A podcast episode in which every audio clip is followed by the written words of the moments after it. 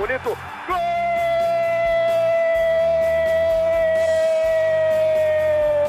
Uma grande jogada de Renato pela direita. Partiu Luan, dominou o lance, é bom, o lance é bom, o lance é bom, o lance é bom. Olha o gol, olha o gol, olha o gol. Golaço do Grêmio. Para Everton, chegou, fez a finta, outra boa jogada, cruzamento. Olha a chance, olha o gol, olha o gol, olha o gol, olha o gol, olha o gol. Gol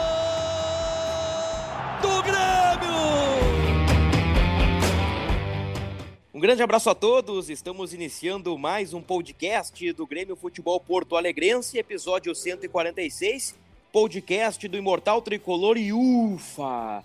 Saiu o primeiro gol, saiu o segundo gol, saiu o terceiro gol e todos foram do Diego Souza na primeira vitória do Grêmio na Série B do Campeonato Brasileiro. 3 a 1 sobre o Guarani, uma vitória importantíssima para as pretensões do Grêmio na Série B. Estou ao lado de Eduardo Moura, o nosso repórter de GE. Globo, e da nossa torcedora influenciadora Kathleen Rodrigues, a Kek. Eu começo contigo, Kek. Você esteve na arena, acompanhou a vitória do Grêmio e eu já te pergunto de cara: o resultado reflete o que foi o jogo? Grande abraço. Fala, Bruno, dado torcedor gremista. Tô meio rouca de tanto gritar na arena hoje. É, eu acho que sim, Bruno. Eu acho que o Grêmio produziu é, errou, né? Alguns gols, inclusive, eu acho que poderia ter sido mais, mas também poderia ter tomado mais gols. Eu acho que o Breno é, fez uma partida excelente hoje, é, defendeu algum, fez alguns milagres, inclusive o torcedor gritou o nome dele, via geral gritando o nome dele.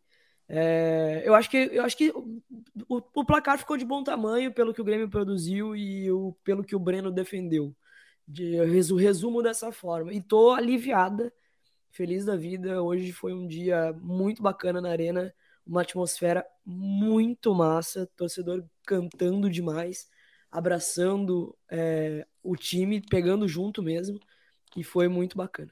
Depois quero te ouvir mais, Keck, sobre o ambiente na arena contra a Chapecoense, vaias, torcedor irritado, muitas críticas, e, e hoje, pelo que você está dizendo, o ambiente um pouquinho diferente. Eu quero te ouvir sobre isso na sequência. O Grêmio foi a quatro pontos na tabela de classificação.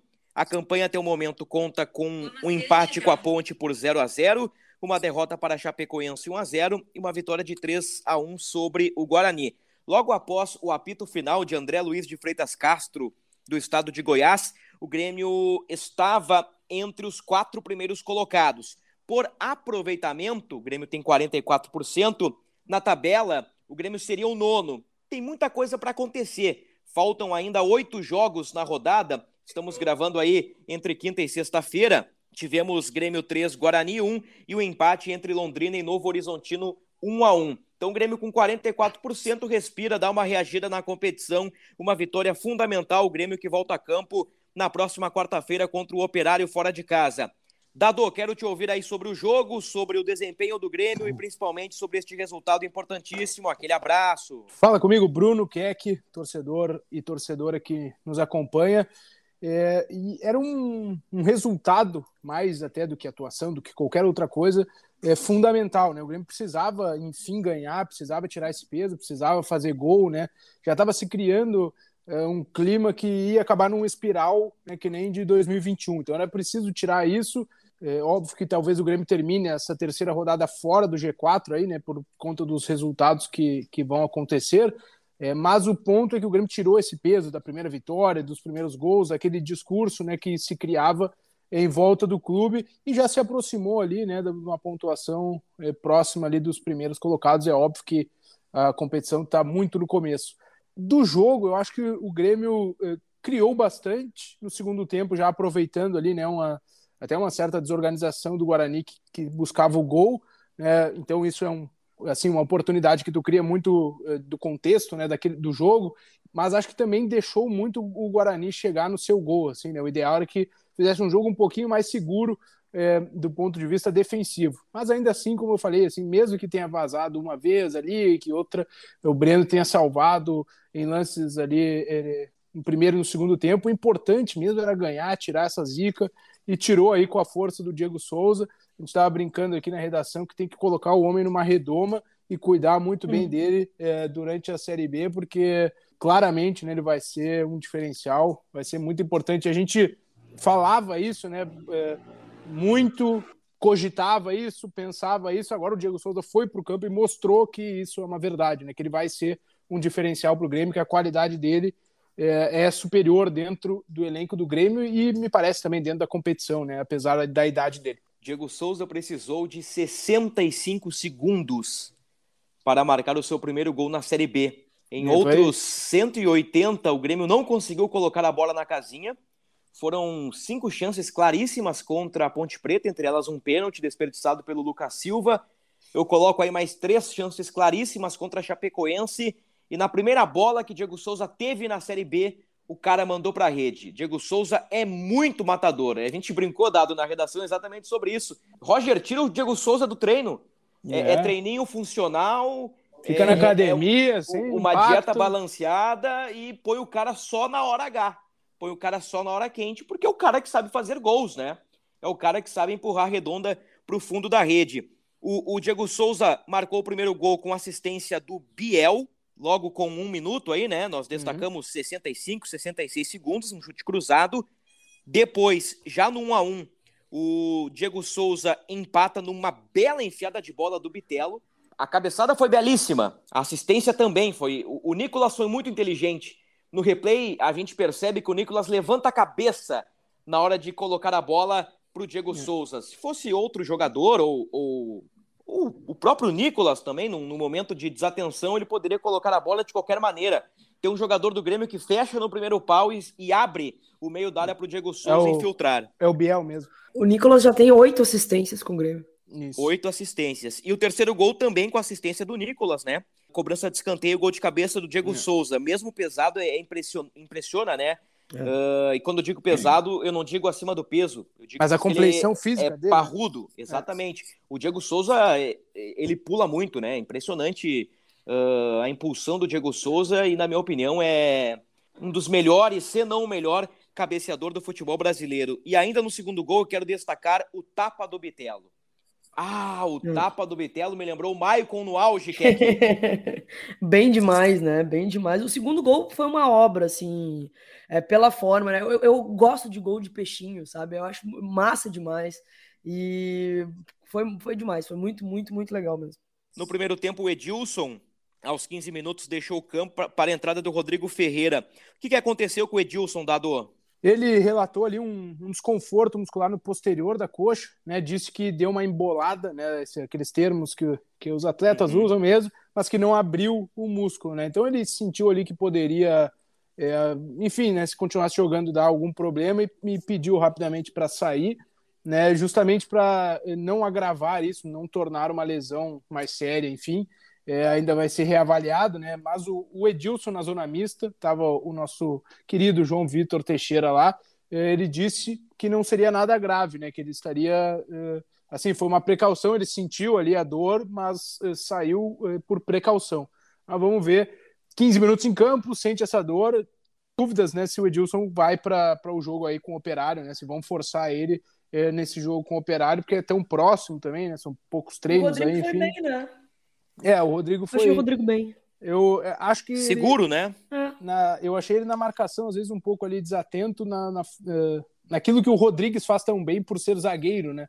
Em fechar a linha ali como zagueiro, na hora do cruzamento, teve um lance é, que acho que é o Matheus Pereira, o autor do, do, do gol do Guarani, é que no segundo tempo ele entra, assim, que o Rodrigo fica esperando a bola e o cara se antecipa que ali poderia ter saído uma jogada de mais perigo, assim, né, do Guarani, que o Breno salva. Mas, no geral, ele, ele fez uma boa estreia, né, o, o Rodrigo, de repente, ganha aí uma, uma sequência, um jogador da, da mais fluidez nas jogadas também.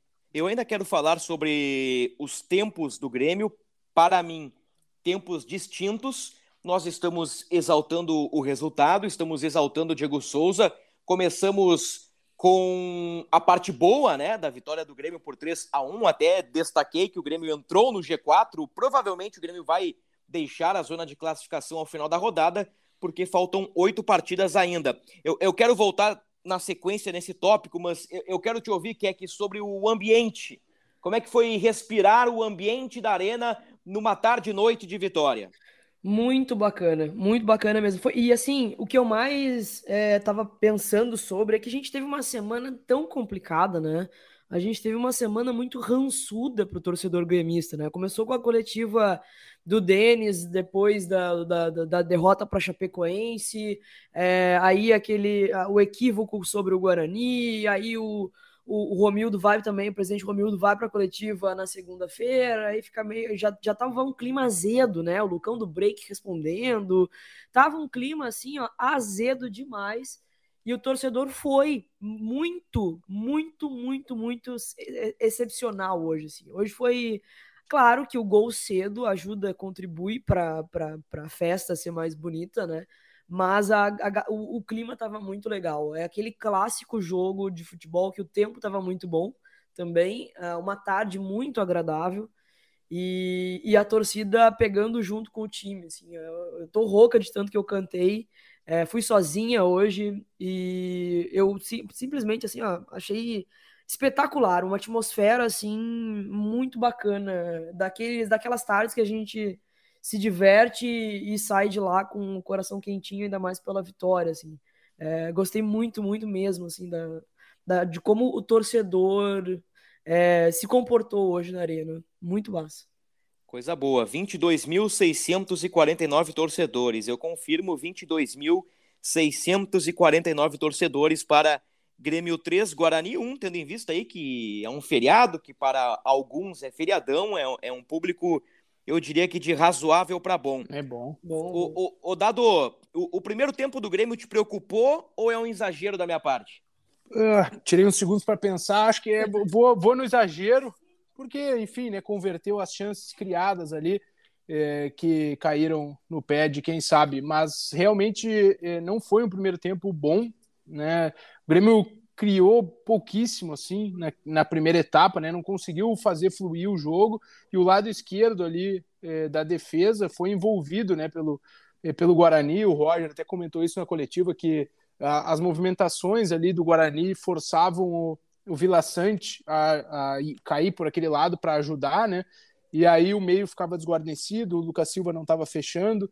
Então é, houve ali um desencaixe né, no, no jogo do Grêmio mesmo e, e isso sim é, é, assim poderia ter causado um dano maior, né?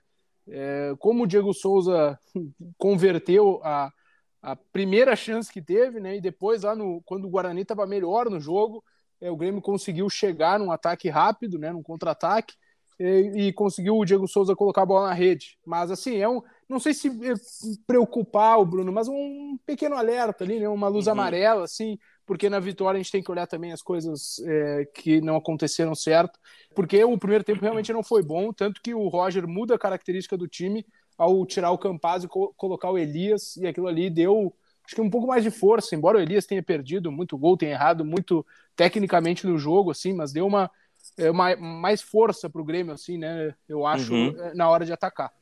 É, eu fiquei com a impressão também de que o Roger fez alguma movimentação diferente, uh, teve alguma conversa com a meia cancha. A, a, entrada do Elias na vaga do Campas, evidentemente, melhora o time. Mas eu, eu senti o meio do Grêmio um, um, pouquinho melhor, um pouquinho mais confiante ali no segundo tempo. Eu fiquei bem preocupado que aqui com o primeiro tempo do Grêmio. Fiquei, apesar da vitória parcial por 2 a 1 porque, mais uma vez, o Grêmio, embora tenha criado oportunidades, vazou atrás. Uhum. O, o Guarani, Guarani começou perdendo o jogo, jogo né? né? É, o, é, vamos lá, o Guarani poderia ter virado o jogo e o Guarani começou perdendo. Importante ressaltar com o gol do Diego Souza aos 60 e poucos segundos. O Guarani tem uma chance de empatar, o cara chuta para fora, o Guarani empata e depois o, o, cara do Guarani, e aí peço desculpas ao pessoal do Guarani, né? Uh, não lembro de cabeça exatamente quem, mas cara a cara com o Breno, ele, ele chuta e o Breno faz uma grande defesa hum. e ali poderia ter sido a bola do Guarani. E, e, e num, numa bola do Bitelo, cruzamento do Nicolas, gol do Diego Souza. Grêmio respira, o Roger acerta o time no intervalo, faz uma troca tática muito importante, citada pelo dado, o Elias na vaga do Campas, e aí o jogo ficou pro Grêmio. Aí um segundo tempo de controle total. Mas quer que, quer que, quer que. Aquele primeiro tempo me deu um. Sabe quando o coração começa a ficar 150 por hora? sei, sei. Eu, eu, eu te confesso que eu não, não cheguei a ficar tão apreensiva. Quando rolou o empate e quase a virada depois ali, me deu um, um gelo. Mas a gente vai para o intervalo vencendo, né? E uh, coisas que acontecem que, que parece que a gente já, já prevê. Eu tinha certeza ali que se a gente fosse para o intervalo no, no, no empate, caro, o segundo tempo ia ser um, um, horror. Um horror, um horror daqueles de não, sabe, de, de produzir tu não conseguir fazer o. não ser efetivo na hora de, de fazer o gol. Assim, eu comecei a pensar, bah, só que faltava daqui a pouco a gente ir pro intervalo e se tornar um jogo que nem foi o da Chapecoense, sabe? Mas eu fiquei mais aliviada pelo Grêmio ter feito gol, sabe? Porque nos últimos dois jogos, né, eu acho que o da Ponte Preta foi o pior de todos, assim, na questão de produzir e não ser efetivo. O Grêmio ter feito gol hoje, tudo bem, acho que foi, foi tudo na conta do, do Diego Souza, né, que não, não tava nesses últimos jogos, mas eu fiquei um pouco mais tranquilo, assim, sabe, porque tava, tava muito feia a situação. E aí essa semana também teve um treino de finalização em que uh, surgiu nas redes sociais, que foi um horror também o treino, né, então a gente já fica um pouco mais com medo. Mas tô, tô feliz de ter feito gol, de ter, feito, de ter sido eficiente na hora de produzir. Um recado para os corneteiros aí que dizem que o Grêmio não faz gol. O Grêmio tem o artilheiro do campeonato com três gols e tem o melhor ataque da competição ao lado de Bahia e Operário.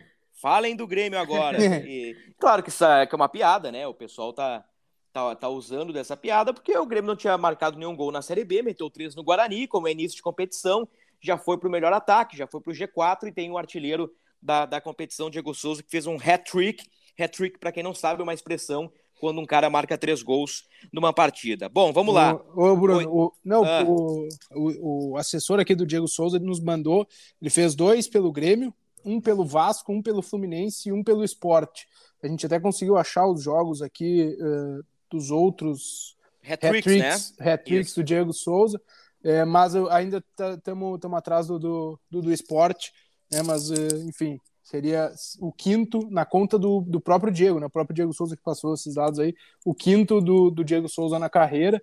E é um outro marca importante que ele eh, passou o Renato, né? Na lista de maiores artilheiros é, da história do Grêmio. É, chegou, inclusive, a brincar com isso na zona mista, né? Falou que o, o papai ia receber a mensagem lá é. com a brincadeira. É, porque ele chegou aos 76 gols com a camisa do Grêmio, o Diego Souza, o Renato tem 74, né? É, é, é um, uma estatística importantíssima. Diego Souza, 76, Renato, 74. Eu tenho aqui que foi o oitavo gol do Diego na temporada, oitava assistência do Nicolas. Tenho ele como o maior goleador da arena. E tenho aqui dado, aí eu te peço uma ajuda: 60 gols em 116 jogos. Esse é um recorte da última passagem do Diego uhum. Souza, né? Então é isso. é isso aí. Isso, então, exatamente.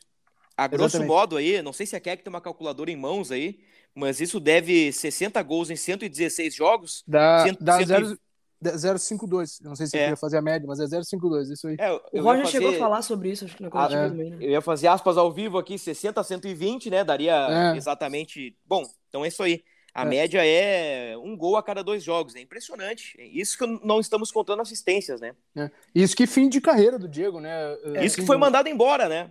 é verdade. No, no caso da idade, não por qualidade, mas no caso da idade do Diego, né? Já 36 para 37 anos e ainda assim com. É, porque a gente tá falando, ah, tá, mas ele é na Série B agora. né? mas ele fez isso na Série A no passado e ano retrasado também, né?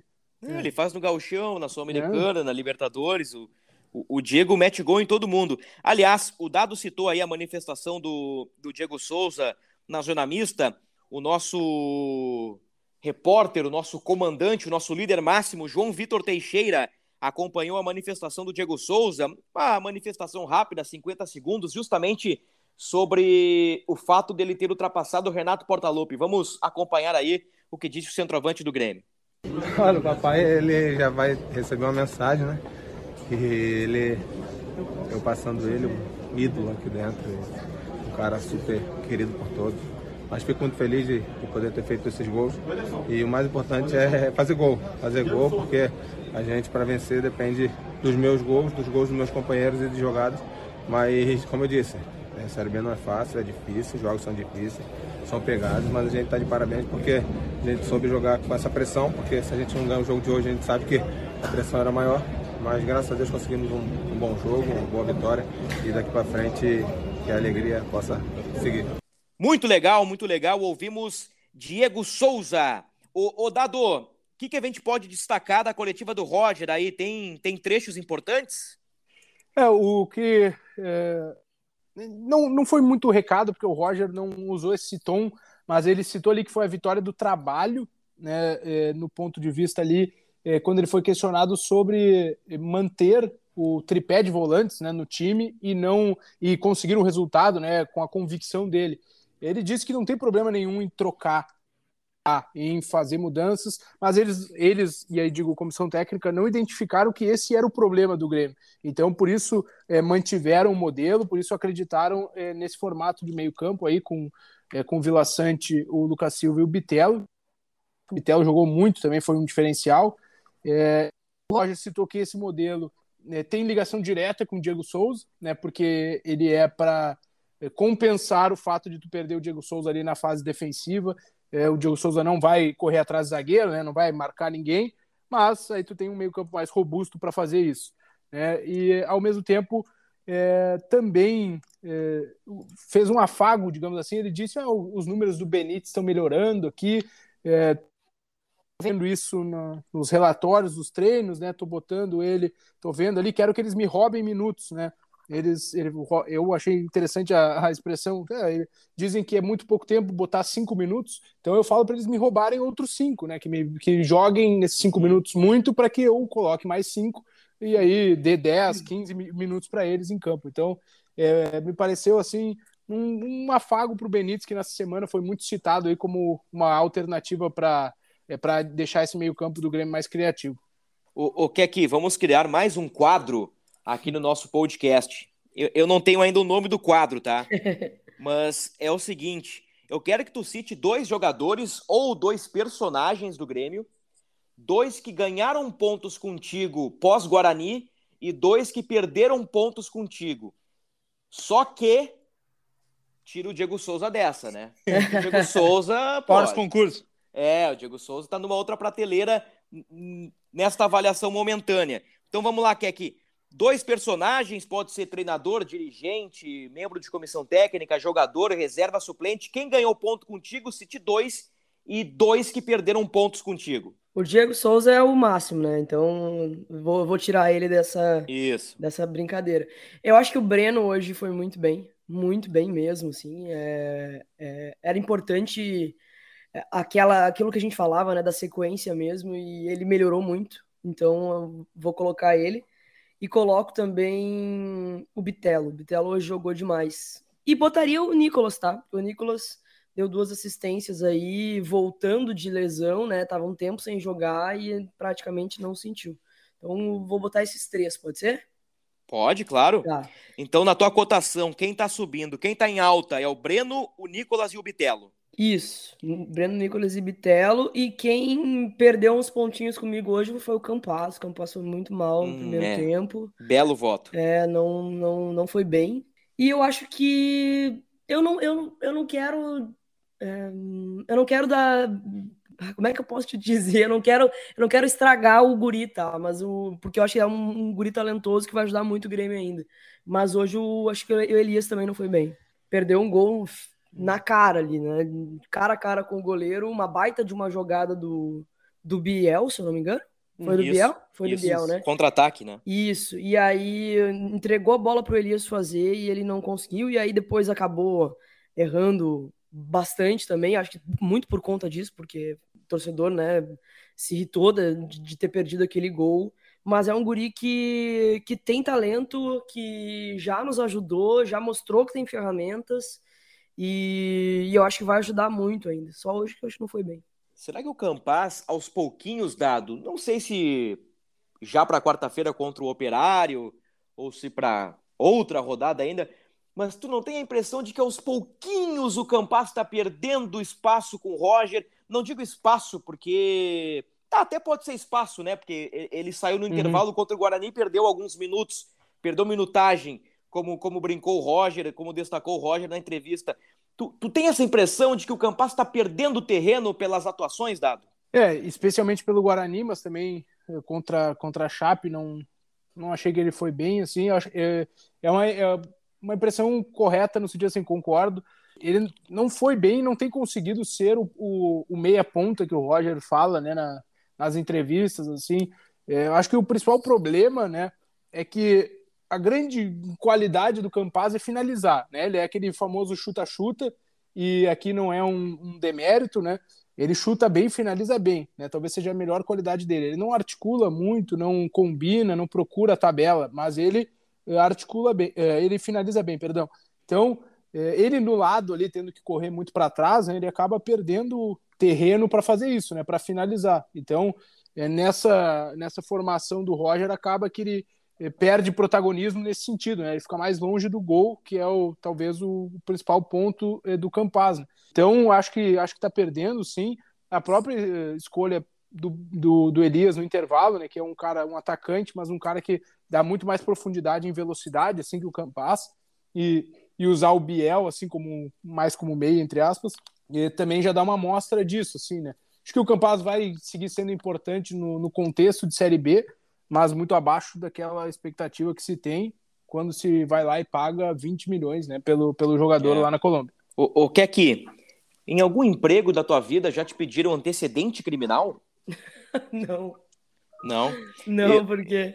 Eu, eu não lembro, mas teve um emprego da minha vida aí que me pediram antecedente criminal, aí tu entra num site aí, já os caras te mandam um link e tu imprime uma folha dizendo uhum. que tu não tem nenhum antecedente. E, e, por que dessa pergunta maluca? Porque é isso que tá pegando pro Elkson, pro Aiksen. Aiksen. Ah, é? É isso. A informação que a gente tem né, é que ele está regularizado na CBF, né? E no trâmite para tirar o visto de trabalho, esse é o documento que falta, né? Lá que chegar da China, do governo chinês, enfim. Então ele precisa, precisa enviar, né? Para tirar o visto de trabalho de estrangeiro aqui no Brasil. E aí por isso que ele ainda não pode uh, estrear, pelo menos por enquanto, né? O Roger inclusive está pensando aí eh, se, ele, se esse problema jurídico em levar ele para o banco de reservas já contra o Operário, né? Um pouco até tá, estava projetando CRB, então uma rodada uh, de antecedência aí uh, do Elkson em pelo menos em, no contexto né, de atuar. Mas é esse o documento que falta, aquela certidão negativa de, de antecedentes criminais, para tu colocar, acho que, acho que visto americano eu, eu precisei disso, e talvez o, o, o título de eleitor. É. Agora, pensando alto aqui, talvez, talvez eu, eu lembro de tirar esse, eu lembro de tirar esse, esse, essa certidão. Eu acho que aí. eu tirei uma vez também. Polícia Federal. É, pode ser. Eu, eu falei emprego, mas pode ter sido visto americano, viu, Dado? É que é tanta coisa, tanto é. documento, né? Certa Exatamente. fui, fui pro Equador, é, fui pro Equador. Eu, eu precisei do certificado da vacina da febre amarela. Uhum. E eu não tinha a vacina da febre amarela. Aí tu tem que. Tu vai lá, faz a vacina, espera 10 dias e tu pode viajar. Eu fiz a vacina numa segunda-feira à noite e na terça de manhã eu tava embarcando. Por sorte, não pediram um comprovante, né? Eu tinha um comprovante, mas eu, eu tava um Meu pouquinho Deus. fora ali, mas. Do enfim, prazo, né? né? É. Do prazo. Tem, tem uma outra história aí que, aí já abrindo um parênteses, né? O Grêmio ganhou, acho que, acho que é permitido. Eu viajei com o meu passaporte estourando. Meu passaporte uh, expirava, sei lá, dia 4 de março. E eu voltei para Porto Alegre Pisei em Porto Alegre, 4 de março, 10 horas da noite. Meu Deus. Chamado arriscado, né? Risco. É, foi. Cara, eu não me liguei.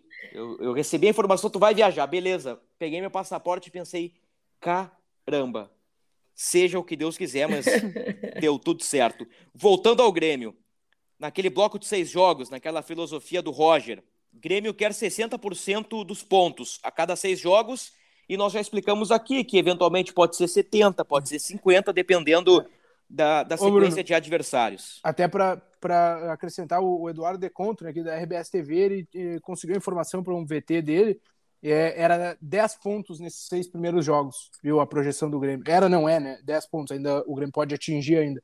Tá. Então, chegou a quatro agora, né? Seriam mais duas vitórias em três jogos, isso? É, é. é. Duas vitórias e uma derrota, né? Como é. perder sempre é ruim, duas vitórias e um empate. É. Mas, Estavam projetando é. aí três vitórias e um empate. O Grêmio ganhou do Guarani, agora duas vitórias e um empate. É, operário fora, jogo duro. O time dos caras é viril. CRB do Maicon em casa. E o Cruzeiro fora, na teoria, o adversário mais difícil. Dá para beliscar os 10 pontos, né? Que é aqui, é, mas a bola tem que entrar, né? Tem que ter o Diego Souza inspirado ali. É, se tiver o Diego Souza, é mais, mais, tem mais chance de, de conseguir o resultado. Olha, eu, não, eu, eu vou te falar, Bruno, que eu tô. Eu vou fazer jogo a jogo, sabe? Eu não vou. Hum. O ano passado, o que a gente fez de projeção e o que a gente zicou, né? Da, é, quebrou a cara. ano passado. Ah, agora a gente vai jogar duas em casa, vai ter é, seis pontos certos. Aí já não deu contra a Chapecoense, deu certo hoje. Então eu vou viver jogo a jogo e torcer para dar tudo certo, porque essas projeções eu tenho um medo de zicar, que meu Deus do céu. 10, 10 em 18, eu acho que é capaz de beliscar G4. Dependendo do. Tá claro, depende da. Daqui a pouco o Bahia faz 100% é. de aproveitamento, que é improvável, né? É difícil. 50, um dá, dá 55,5, né? Hoje temos aí 100%, 66,7%.